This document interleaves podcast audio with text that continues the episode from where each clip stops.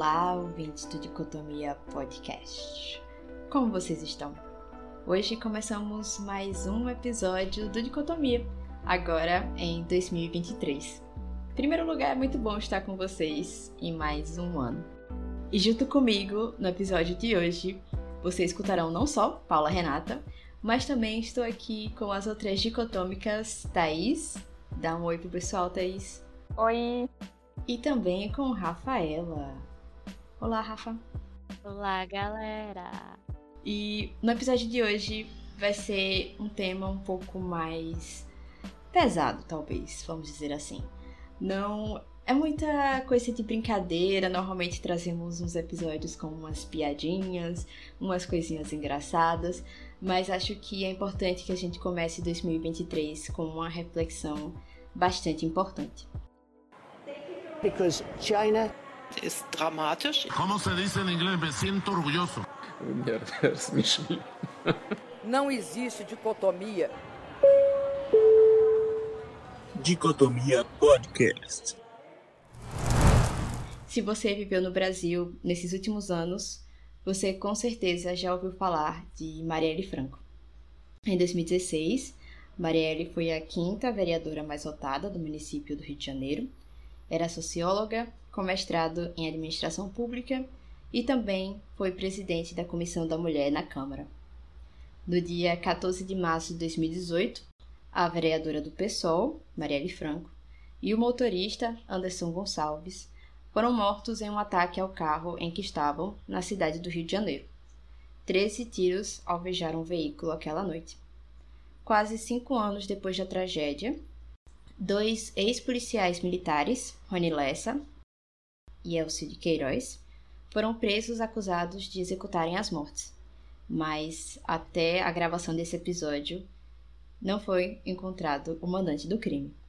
O caso segue em investigação até hoje, mas os responsáveis pela apuração afirmam que não há um prazo para a conclusão. A grande suspeita em volta do crime está ligada ao envolvimento de milícias. Como trazido pela matéria produzida pela revista Valor, ao longo desses anos, as investigações do caso Marielle passaram por três grupos diferentes de promotores do Ministério Público do Rio de Janeiro e por cinco delegados na Polícia Civil. As trocas dos responsáveis se deram em circunstâncias de pouca transparência. A revista explica ainda que dois promotores pediram para deixar o caso por identificarem, abre aspas, interferências externas no trabalho deles. E o caso de Marielle não foi um fato isolado. Em 2006, o irmão do político Marcelo Freixo, o Renato Freixo, foi morto e sua mulher sofreu uma tentativa de assassinato.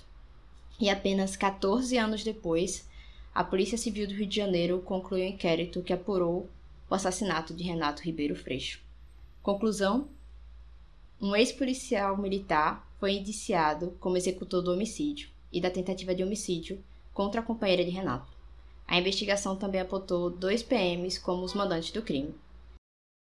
Além dos casos de Marielle e Renato Freixo, membros da Polícia Militar também estiveram envolvidos em casos como o desabamento de dois prédios em uma comunidade, que deixou um saldo de mais de 20 pessoas mortas.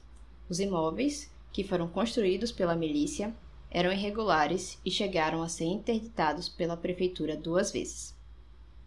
Apesar desses e de tantos outros casos chocantes, muitos acreditam que as milícias sejam um mal menor. Políticos, como o ex-governador do Rio de Janeiro, Wilson Witzel, negam que as milícias sejam o principal problema do Estado. Na visão do então governador, a milícia não seria a maior chaga enfrentada pelo Estado, ela seria apenas mais uma organização criminosa. No entanto, no episódio de hoje, nós vamos explicar para você a magnitude do debate sobre as milícias, por que é tão difícil combatê-las, como elas estão ligadas ao internacional e qual o impacto delas para a nossa democracia. Então, agora depois dessa introdução não tão feliz como normalmente são do dicotomia, eu queria perguntar para Rafa, como é que falar sobre milícias se conecta com o internacional e como a gente pode começar esse debate, amiga? Então, né, muitos é, autores dizem que milícias surgiram ali nos anos 70, meados dos anos 70, 60, é, e cresceram no início dos anos 2000, final dos anos 90 e início dos anos 2000. E é nesse período histórico que um grande autor das RI, né, da área da, da segurança internacional, Hector Saint-Pierre, ele disse que houve o deslocamento do conceito de segurança entre os países, né, como cada estado trata a ideia de segurança nacional. Então, após a, a, a, Guerra Fria, principalmente depois dos atentados do 11 de setembro nos Estados Unidos, Saint-Pierre disse que nós temos esse extrapolamento do conceito de segurança para esferas além dessa área militar, né? Como antes era mais comum, né? A área da guerra, é, conflitos armados, enfim. E aí, com esse extrapolamento da ideia de segurança, outros problemas, não somente militares, são vistos como uma ameaça à soberania dos estados, né? como uma ameaça à segurança nacional dos estados. Então, por exemplo, entre esses novos, novos problemas né, de é, segurança, nós temos é, migrações, pobreza, tráfico de drogas, e muitos dizem que a própria atuação de atores internos, como no caso milícias, seriam também uma problemática de segurança nacional, uma ameaça à soberania nacional. E aí, Marcelo Freixo, né, o mesmo que Paula citou, ele fez um é, artigo chamado Combater Milícias é uma questão de soberania, que ele publicou na Diplomatique Brasil em 2008. Ele diz que é exatamente isso, né? É, combater milícias é algo que nós devemos fazer para preservar a nossa soberania nacional, porque é um problema de segurança nacional. Então, nesse artigo, ele diz que milícias elas agem por três eixos principais. Primeiro é esse controle de território, né, exercido por agentes públicos vinculados à área de segurança. Extorsão direta dos moradores por meio de controle de, de serviços básicos, né, comerciais, entre outros. E terceiro, a formação de braços políticos nessas comunidades pobres, né? Onde essas, esses, esses grupos eles são mais fortes, né? Inclusive fazendo dessas mesmas comunidades como currais eleitorais, né? Para que elejam políticos ligados exatamente a esses grupos de, de milícias. Então, enquanto eu estava fazendo várias leituras para a gente debater, né? Nesse episódio, eu me lembrei de uma frase que nesses quatro anos de relações internacionais a gente ouve muito, né? Que não existe vácuo de poder, não existe vazio de poder. Então, onde um Estado ele não, não se mostra como eficaz, né? Então, um outro ente poderoso ele vai ocupar esse espaço, né? Então, as milícias são um grande exemplo disso. Então, nesses espaços né, carentes, vulneráveis, milícias ou até mesmo grupos ligados ao narcotráfico, né, traficantes de drogas, eles vão ocupar esse lugar de, de poder diante dessa população carente e vulnerável. Então, traficantes é, milicianos, né, a gente falando desses dois grupos, eles vão se assemelhar desse é, controle territorial, né, desses lugares vulneráveis. Então, é, mesmo eles tendo essa semelhança, eles são bem diferentes na, na forma como eles se relacionam com os entes políticos, né, com as instituições democráticas. Então, traficantes eles são jovens, né, têm baixa é, escolaridade, enquanto que milicianos são geralmente é, ligados a agentes públicos, a agentes é, oficiais, né? Então, eles meio que se colocam como membros do Estado. Então, eles tiram um grande proveito disso, dessa imagem de pessoas ligadas ao, ao que é público, ao que é federal, ao que é, é estadual. Então, esses grupos né, é, milicianos, que são diferentes da, de outro grupo, que são os grupos de extermínio, que são simplesmente grupos de assassinos, né, eles têm uma, uma maior ligação com o meio político mesmo. Então, para Marcelo Freixo, a ação de, desses grupos de milícias no Rio é fruto da lógica de uma segurança pública como uma é, ditadura, que busca inimigos ali no âmbito doméstico mesmo, né? E por isso ela reafirma uma, uma lógica de guerra. Então, ainda segundo Freixo, esse cenário ele meio que enfraquece o poder público e faz com que a sua é, soberania ela, ela seja limitada nessas localidades. Então, como eu disse, não há vazio de poder. Então, onde esse poder público ele não, não se mostra como eficaz, um outro grupo, um outro ente, ele vai ali e é, ocupa esse, esse meio. Né? Então, a milícia ela é fruto disso e é um sinal também, segundo Freixo, da privatização da segurança que deveria ser pública. Né? E aí, saindo um pouco do, do pensamento de é, Marcelo Freixo, a gente vai para 2018, quando foi decretada a intervenção federal na segurança pública do estado do Rio de Janeiro. Então, segundo o presidente Michel Temer, na época, né, essa intervenção pretendia combater o crime, o crime organizado ali, e dar uma manutenção à ordem pública naquele, naquele estado. Né? Então, durante a intervenção, a gente pode chamar atenção para as GLO, que seriam as ações de garantia da lei e da ordem, que, segundo o Ministério da Defesa, não se, se caracterizam como operações de guerra, como muitos é, caracterizaram na época, pois fazem um uso de força é, limitada.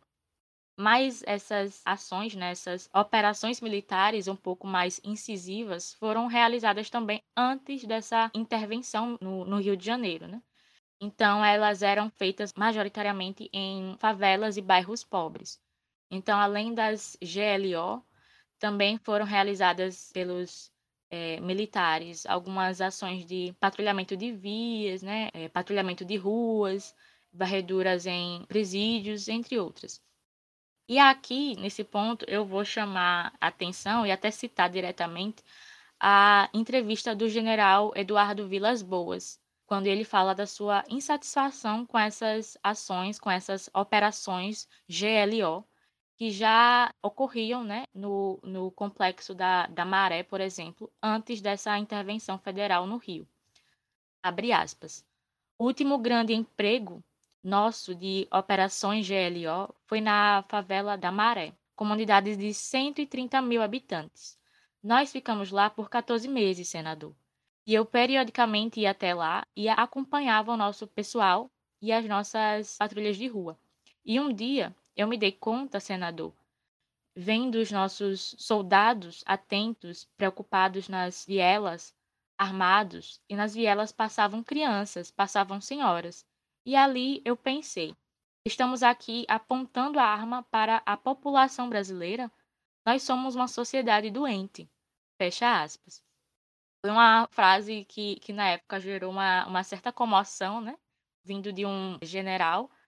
E aqui a gente pode também ver o lado de alguns soldados que não concordam tanto com essas ações mais incisivas, mais violentas, e por alguns realmente dignas de, de cenários de guerra. E aí, durante os 10 meses dessa intervenção militar, houve 1.532 mortes por violência policial. Inclusive, é, a gente pode citar né, a morte, para além dessas mortes de violência policial, mas uma, uma morte emblemática que é, aconteceu nesse mesmo é, período de intervenção foi a morte já citada aqui no início desse episódio da vereadora Marielle Franco do Partido Liberdade e, e Socialismo, gerou uma forte comoção, inclusive protestos, protestos no âmbito é, nacional e também é, internacional. Né? E aí eu acho que a gente pode falar agora um pouco mais sobre é, o, o, surgimento né, de grupos de crime é, organizado, milícias, para a gente entender ainda mais esse esse geral, né, desse, desse contexto específico que a gente está trazendo aqui.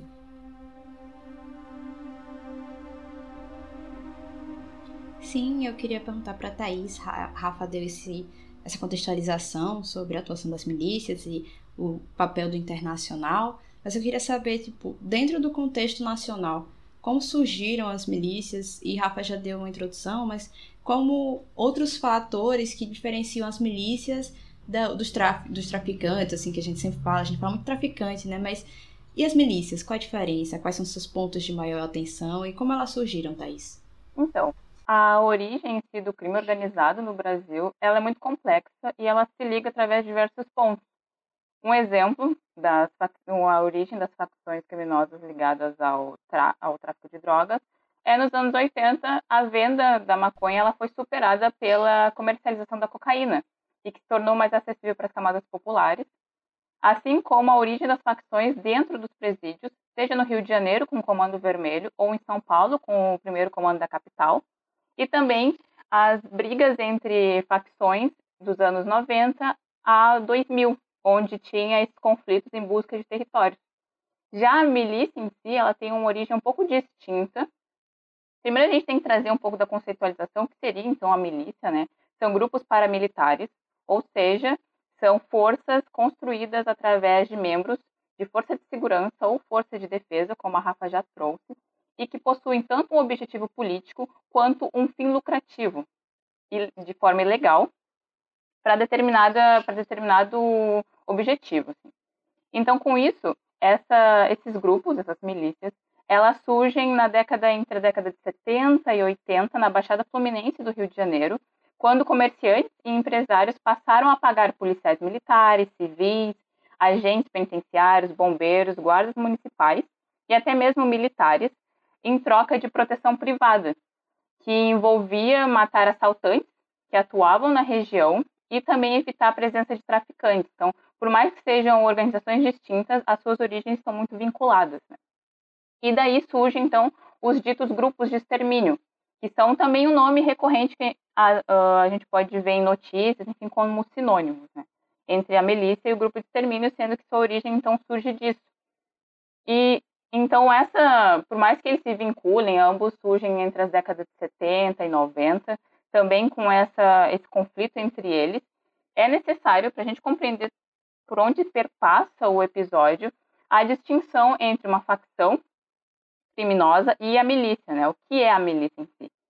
E a, por mais que a atuação tanto das facções quanto da milícia são relativamente parecidas, tanto no quesito de legalidade, de violência, o poder paralelo que elas exercem nos territórios que elas comandam, como um clientelismo, né, um, ou também um curral eleitoral dentro dessa comunidade, com locação de moradias, venda de gás, internet, mas é a distinção delas que diz, então, o que é essa milícia. Porque quando a gente lê uma notícia, essa, esses nomes são, por mais que sejam organizações criminosas, porque esses, no, esses nomes são trazidos, assim, são apresentados na notícia. Então, como já foi dito, a Rafaela trouxe, a Paula também comentou quando foi falar do caso da Marielle, enfim, a principal característica do que é uma milícia é o envolvimento de agentes de segurança pública. É o que dita ser uma milícia. Por mais que hoje em dia nem todos os membros dessa organização sejam policiais ou militares, as principais funções de comando e chefia ainda são exercidas por essas pessoas. São ex-comandantes do BOP, são ex chefes de polícia militar, enfim.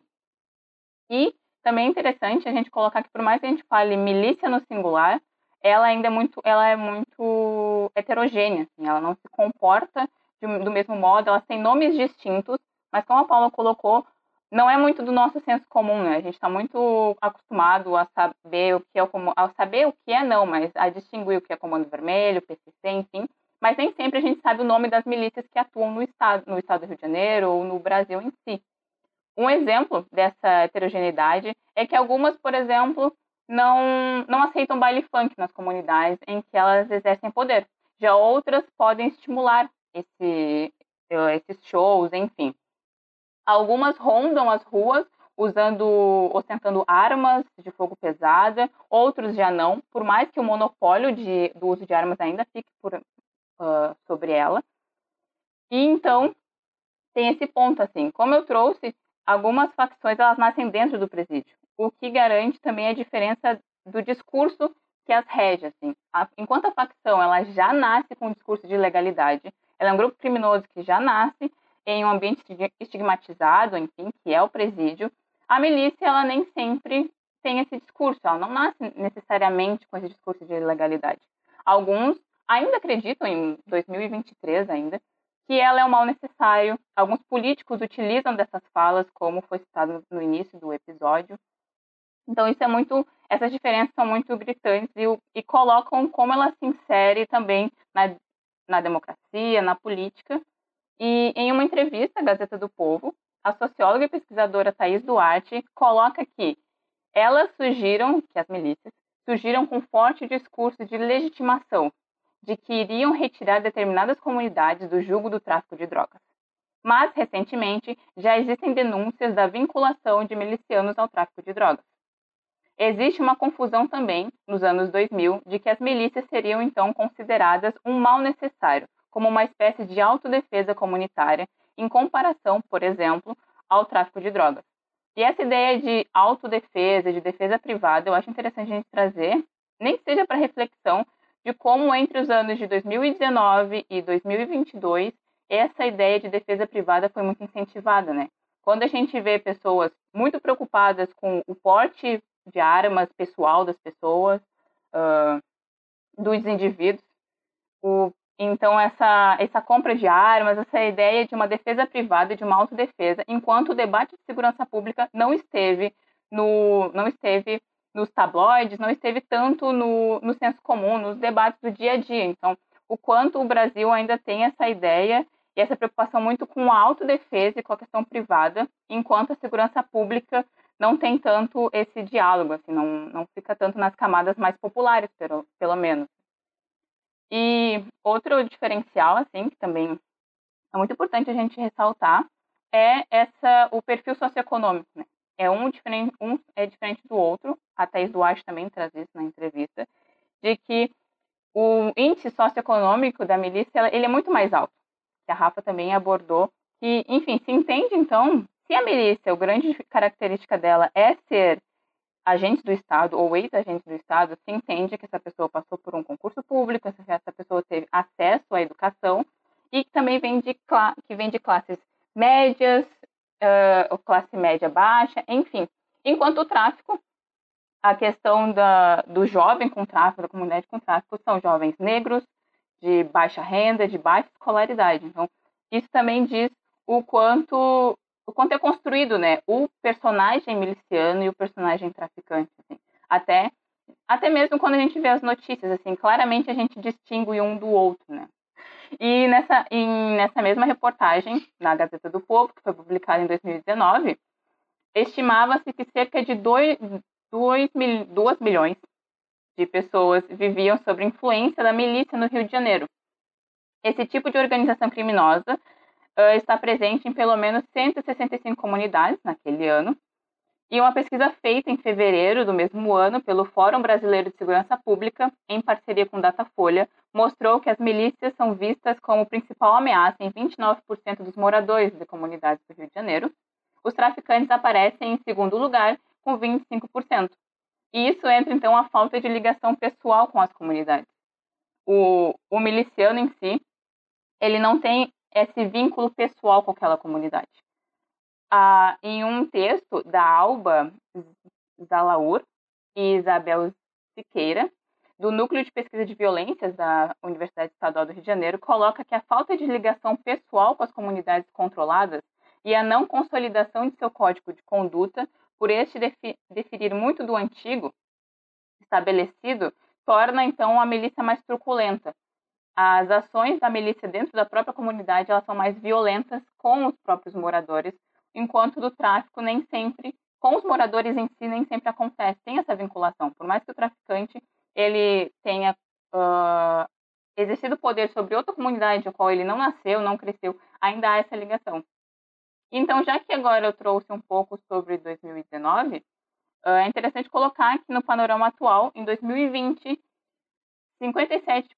57,5% do território da cidade do Rio de Janeiro ela estava sob o domínio dos, desses grupos segundo pesquisa do Grupo de Estudos de Novos Ilegalismos da Universidade Federal do Fluminense. Então, é nítido que nessa pandemia que, que acabou, que já passou, o, a milícia em si ela cresceu muito. Ela, algumas matérias colocam que ela trabalhou nas sombras da pandemia. E tra, trazendo esses dados, a gente não pode falar, deixar de falar então do complexo de Israel, que é que cresceu na cresceu na pandemia, que são uma série de comunidades que estavam apenas sobre o comando de, de traficantes, né, de narcotraficantes, e em uma espécie de, de relação, enfim, eu vou falar contrato, mas não é bem essa palavra, a milícia se liga a eles. E aí, né, em 2020, nessa pandemia, o complexo se expandiu, sendo então, sendo então uma relação entre o tráfico e a milícia, que até então a gente não via, porque as relações entre os dois em si eram muito marcadas pela briga por territórios. E com isso, nesse, no complexo de Israel, o chefe ele é de uma facção criminosa e o, e o outro chefe ele é ele é integrante do escritório do crime, que é outra milícia que não pode passar batido quando a gente fala de milícias, que é essa organização que nasce então de um grupo de extermínio, são digamos assassinos de aluguel, que não ganham são milicianos que não ganham dinheiro apenas com venda de gás e com outros clientelismos e violências, mas também com assassinatos. Inclusive, o escritório do crime ele está diretamente, segundo as investigações até o momento, estava diretamente ligado com o assassinato da Marielle Franco, que foi o acontecimento que foi citado no início do episódio. Além desse grande, desse grande fato, assim, dele estar, estar ligado a essa, essa fatalidade, enfim, fatalidade não, né, essa violência velada pelo Estado, enfim, porque já se passou anos e nada se descobre, o escritório do crime também traz um ponto interessante que é, que é o quanto o miliciano ele é um personagem do meio da política, o quanto ele está inserido na política. O escritório do crime, há uns anos atrás, ele era comandado pelo André da Nóbrega, que foi assassinado. Uh, e a sogra dele, a ex-sogra no caso agora, ela trabalhava no gabinete dos filhos do Bolsonaro, do ex-presidente Bolsonaro. Então coloca também esse ponto crucial que vai agora, enfim, vai vai trabalhar todo o episódio assim, que é o quanto então a milícia está inserida na política. O quanto eles estão como seja parentes ou eles próprios como gabinetes de deputado, ou senador ou amigos influentes da família de, de políticos muito conhecidos. Então eles se fazem presentes na ALERJ, que é a Assembleia Legislativa do Rio de Janeiro. E, e é como o sociólogo o ex-pró-reitor né, de extensão e sociólogo José Cláudio Alves coloca, então, que a milícia ela acaba sendo o Estado. A milícia ela é o Estado. Em citação direta, ele coloca que são formados pelos próprios agentes do Estado. É um matador, é um miliciano que é deputado, que é vereador. É um miliciano que é secretário do meio ambiente. E sem essa conexão direta com a estrutura do Estado, não haveria milícia como elas atuam hoje. Então é aí que a gente compreende, então, como se liga o avanço da milícia e a sua ameaça à democracia? E é interessante, Thaís, comentar sobre isso, porque para quem está escutando o episódio pode estar tá se questionando por que um episódio sobre. um episódio, um podcast sobre relações internacionais está comentando sobre milícia. É sobre essa questão da democracia e do Estado, né? Acho que um dos primeiros elementos que a gente estuda quando estuda relações internacionais é pensar no Estado todas aquelas aulas de teoria política, introdução à, à teoria política, introdução à ciência política, e a gente sempre pensa o papel do Estado, né? E todo aquele debate sobre o contrato social. A gente vive no Estado porque a gente preza pela nossa vida e a gente não quer morrer. E agora a gente pensa no Estado através de agentes estatais matando pessoas. E é claro que pode parecer que é um ou outro dois casos, dez casos em meio a um milhão de pessoas. Mas é importante lembrar que apesar da gente falar sobre o Estado como esse grande ente que paira sobre nós, essa nuvem que está sobre as nossas cabeças, a verdade não é assim. O Estado é formado por pessoas, por pessoas que têm informações privilegiadas, que sabem mais do que pessoas comuns. Por exemplo, pessoas ligadas à polícia militar sabem mais coisas ligadas ao tráfico, à construção de algum prédio, ou como funciona alguma organização dentro de uma comunidade no Rio de Janeiro do que eu, Rafael ou Thaís. Então, pensar que essas pessoas que cuidam de nós não estão de fato cuidando da gente. E, na verdade, deixam a nossa sociedade muito mais perigosa, vamos dizer assim. E falar sobre democracia é falar sobre milícia. Falar sobre Estado é falar sobre a atuação da milícia. E como Thaís e Rafa citaram, é muito complicado comentar sobre as milícias porque os membros da milícia são membros do Estado. É claro, como Thaís já frisou, existiu uma mudança em algumas questões dentro da milícia, nem todos são policiais militares ou membros das Forças Armadas ou etc. Mas existe essa característica que foi o que caracterizou a milícia por muito tempo. E é interessante perceber o apoio de figuras importantes dentro dessa, dessa ideia de o que é uma milícia, um grupo de extermínio. Se você lembra do que a gente comentou lá no início do episódio, do que eu falei sobre a milícia ser responsável pela construção de dois prédios no Rio de Janeiro? Então, o major preso pela polícia do Rio de Janeiro, acusado de chefiar a milícia responsável pelos prédios que desabaram em Muzema, no estado do Rio de Janeiro, ele foi homenageado pela Assembleia Legislativa do Rio, a Leste, pelos, abre aspas, um tanto quanto interessante, importantes serviços prestados ao Estado. Sim, uma pessoa ligada a questões criminosas foi homenageada em plena instituição do estado do Rio de Janeiro. Além disso, outra coisa interessante é o próprio apoio mesmo a essas figuras. O próprio presidente Bolsonaro, ainda quando não era presidente, em 2003, já endossou a atuação de um esquadrão da morte que atuava na Bahia, no ano 2003. Ele falou, por exemplo, aspas, quero dizer aos companheiros da Bahia, há pouco ouvi um parlamentar criticar os grupos de extermínio que enquanto o Estado não tiver coragem de adotar a pena de morte, agora vem super forte, o crime de extermínio, no meu entender, será muito bem-vindo. Fecha aspas, Bolsonaro, enquanto deputado federal, em discurso no plenário da Câmara. E é muito perigoso, gente, a gente falar sobre isso. A gente, figuras potentes, políticas, que não se apresentam como sociedade apoiando grupos de extermínio. E a gente pensar sobre a democracia e pensar sobre o futuro da democracia brasileira passa em questionar sobre a atuação das milícias no Brasil. E como o Rafa mesmo falou, eles estão ligados às eleições também. Se você tem uma figura muito forte, com muito poder dentro de uma comunidade, ela faz pressão para quem você vai votar. E você vai votar em alguém que está ligado à milícia. Isso é saudável para a nossa democracia?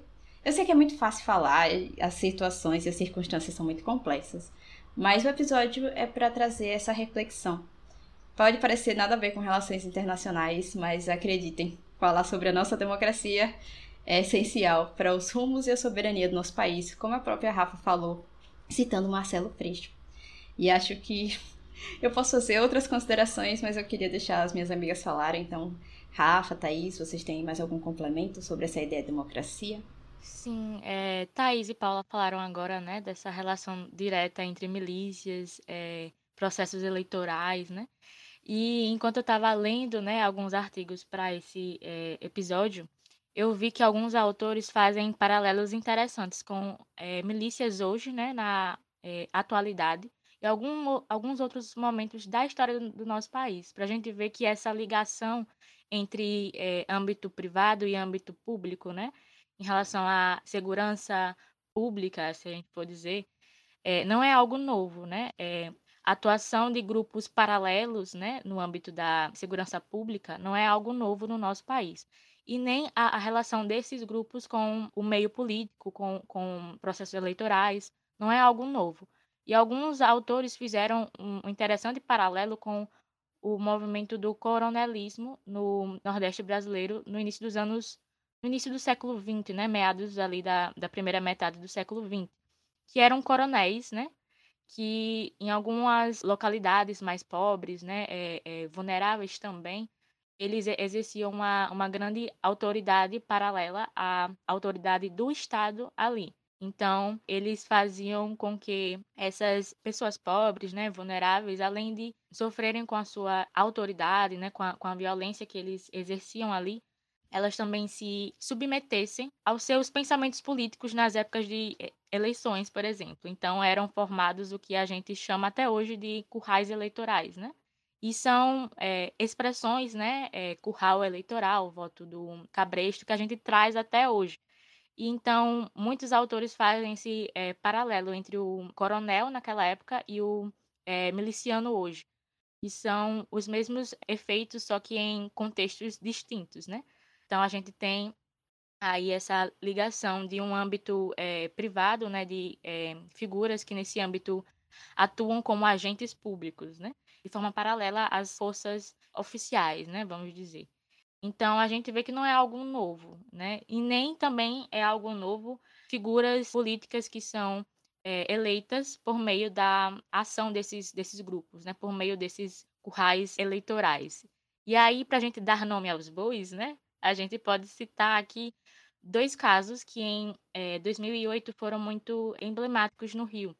Inclusive, 2008 foi o ano que foi aberta uma, uma CPI pela Alerj, né? para investigar exatamente a ação de milicianos. Então, nessa época foram presos, por exemplo, Jerominho Guimarães, do PMDB, é, que era vereador na época, e o deputado Natalino Guimarães, do DEM, ambos que na época, além de é, exercerem cargos né, públicos, além de ser vereador, é, deputado, eram também inspetores da Polícia Civil e foram presos, né, é, acusados de estarem não somente ligados, mas de liderarem uma quadrilha, um grupo miliciano chamado, inclusive, de Liga da Justiça. Então, a gente pode ver que são realmente figuras que são eleitas democraticamente é, pelo povo, com grande número de votos nessas localidades mais vulneráveis, né, mais, mais pobres, onde milícias encontram um amplo espaço para atuarem. E quando eleitas, elas continuam ligadas a esses grupos é, milicianos, né, paralelos. E exatamente aí que eles causam um estrago maior, vamos dizer assim, né?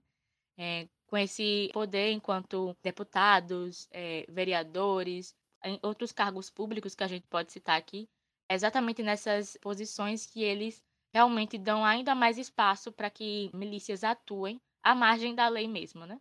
é, são os homens da, da lei fazendo com que grupos à margem da lei atuem ainda mais. Então, não é algo novo, como eu disse, no nosso país, mas, é, enfim, é algo que se repete, né, que parece caminhar junto com o nosso Brasil. Antes de passar a palavra para Thaís, eu achei extremamente sugestivo o nome do grupo se chamar Liga da Justiça. E dá até aquela ideia mesmo que Thaís trouxe de ser o mal menor, né? Tipo, olha, a gente está fazendo isso por um bem, um bem maior. Tipo, a nossa atuação é pela justiça. E achei sugestivo. Eu queria só fazer esse comentário. E agora eu passo a palavra para Thaís, se ela quiser fazer algum comentário final, para depois a gente passar para o encerramento do nosso episódio. O comentário que eu queria fazer também é o quanto a gente debatendo e estudando sobre esse, esse episódio, assim, a gente percebe que nenhum problema ele é isolado. A gente podia parar e sentar e falar sobre o quanto a milícia e outras organizações criminosas são um problema de segurança pública. E aí, quando a gente começa a estudar, a gente percebe que não é só a segurança pública, que ainda tem a política, ainda tem o social, enfim. Então, esse é um dos primeiros pontos que eu queria abordar, assim, enquanto isso expande várias esferas, assim como a atuação deles expande várias esferas, né? Eles não, tanto a milícia quanto outras quadrilhas de narcotráfico, enfim, eles nas comunidades, nos locais onde eles estão inseridos, eles não são, não trabalham apenas na questão de violência e dessa opressão, assim, né, poder político. Bem weberiano que compreende política como um exercício de poder, assim. Mas eles também mexem com a dinâmica daquela comunidade.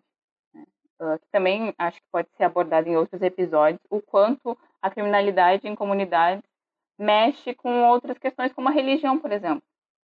O Complexo de Israel é isso, o nome dele é complexo porque ele junta várias comunidades e se coloca como Israel porque se tem uma, uma crescente em um, um termo que alguns, alguns começaram a utilizar, que é o neo, o neo, deixa eu ver aqui direitinho, mas seriam primeiro o, os narcomilicianos, que é agora essa ligação da milícia com o, o tráfico de drogas, que até então não era tão latente, e também essa questão de guerra santa, né, entre os, com os traficantes, paramilitares, que é essa ideia que tem o complexo de Israel. As comunidades que foram dominadas pelo complexo, as pessoas de religião de matriz africana, por exemplo, estão sendo perseguidas.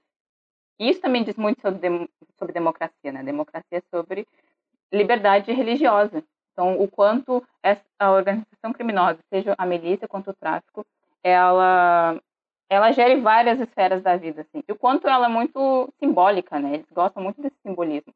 Eu acho que a gente está muito acostumado a, a ler e a ver filmes de máfia. E aí a gente se encanta com a máfia, porque dentro dela ela tem o próprio código de conduta, ela tem o próprio simbolismo dela, porque o padrinho, porque o nome tem muito significado. E aí a gente, às vezes, nunca parou para estudar ou para pensar o quanto a milícia e o tráfico também tem esse simbolismo. Eles também são carregados de batismo e carregados. Imagina, o nome é Liga da Justiça. Sabe? O quanto eles se veem como isso, assim. Não sei se a Rafaela quer complementar. Sim, é muito interessante você falando que eu fui é, relembrando aquela ideia que eu trouxe lá no início, né, de que não existe vácuo de poder. Então, onde o nosso Estado oficial ele não é, ocupa de forma eficaz, outros grupos, outros entes, eles vão exercer poder ali. Então, quando você fala, eu fui pensando, né, fui percebendo que milícias, é, narcotraficantes, eles exercem poder nessas localidades, não, não somente um, um poder político, é, comercial, né, porque eles também dominam comércio, né, é, e outros, outros serviços ali, mas também um, um, um poder que é, é, que mexe muito com o imaginário dessas, dessas, dessas pessoas, né, com a, com a moral, com valores, costumes, enfim. Então, é um aparato organizacional que eles colocam ali muito mais complexo, porque não é só político, não é só é, econômico. Como você ia dizendo, é também religioso, é até de certa forma simbólico, se a gente pode dizer. Então é muito mais complexo, é como se fosse uma organização que é colocada ali e fosse paralela àquela organização do Estado brasileiro, vamos dizer assim, né? Então eles viram as autoridades ali, eles viram símbolos ali, e por isso eles são é, respeitados pelas, pelas pessoas que moram ali.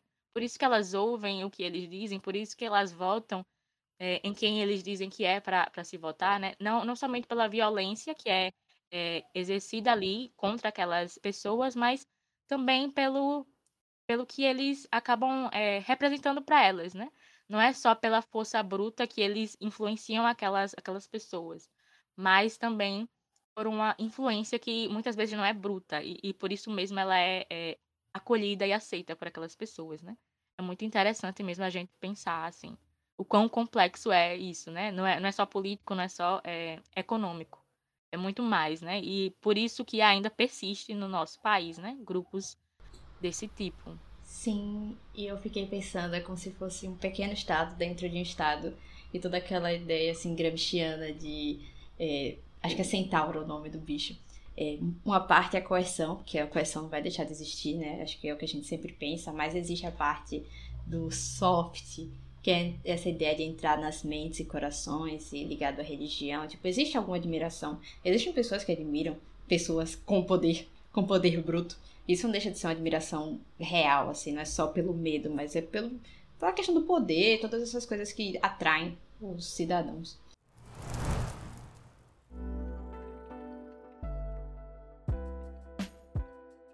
Mas é isso, gente. Eu vou passar para as indicações, mas antes, apenas avisando que você que ouviu o episódio pode perceber que a democracia tem muitas camadas. Então esse episódio vai para você do Twitter que acha que democracia é só falar o que quiser nas redes sociais. Não é bem assim. A gente tem que pensar em muitas coisas quando fala de democracia. E agora, para terminar esse episódio, eu vou deixar a minha recomendação, que foi um texto recomendado por Thaís, mas ela recomendou, eu li e gostei, que vai ser a minha recomendação de hoje, é o texto publicado na revista e website Gazeta do Povo, que é bem simples o título, é O que são as milícias e por que é tão difícil combatê-las. Foi publicado em 2019, mas não deixa de ser super atual. Eu vou perguntar agora a Rafa e depois Thaís as indicações de vocês para o episódio de hoje. Tenho duas indicações. A primeira é aquele é, artigo do Marcelo Freixo que eu comentei lá, lá no início, pela é, Diplomatic Brasil, de 2008, é, chamado Combater Milícias, uma questão de soberania. E aí ele fala assim largamente do que tudo que a gente falou aqui, inclusive porque ele tem é, muito lugar de fala para falar sobre isso, já que na, na vida pessoal dele, né, ele foi afetado bem negativamente pela pela presença de, de grupos de, de, milícias, enfim. E o outro é um texto clássico, né? Assim, se a gente pode chamar de clássico já, eu acho que sim, da área de, de segurança, né, nas relações internacionais, que é um texto chamado Defesa ou Segurança: Reflexões em torno de conceitos e ideologias, de Hector Luiz Saint-Pierre. É um texto para a gente falar também desse extrapolamento da ideia de segurança para além de questões militares, né, conflitos armados internacionais e a gente falar que também é, migrações, pobreza, tráfico de, de, drogas, milícias, né, a, trazendo para esse assunto do, do, episódio, também são questões de é, segurança e o quanto, o quão problemático é a gente tratar essas, essas, esses eventos, né, esses é, fenômenos como é, questões de segurança nacional. É muito interessante as minhas recomendações. É quase que uma linha do tempo, a gente compreender assim bem o que é milícia. São livros. O primeiro é o Dos Barões ao Extermínio, uma história da violência na Baixada Fluminense, do José Cláudio Souza Alves. O segundo é No Sapatinho, a evolução das milícias no Rio de Janeiro, de 2008 a 2011, da Thaís Duarte. E o último, que é mais recente, é A República das Milícias, dos Esquadrões da Morte, a Era Bolsonaro, que é do Bruno Paes Manso e do Pedro Inoue. Espero que tenha falado certo o sobrenome. Muito obrigada, meninas, pelas recomendações de hoje. Eu acho que o episódio foi muitíssimo interessante, apesar de ser muito duro também.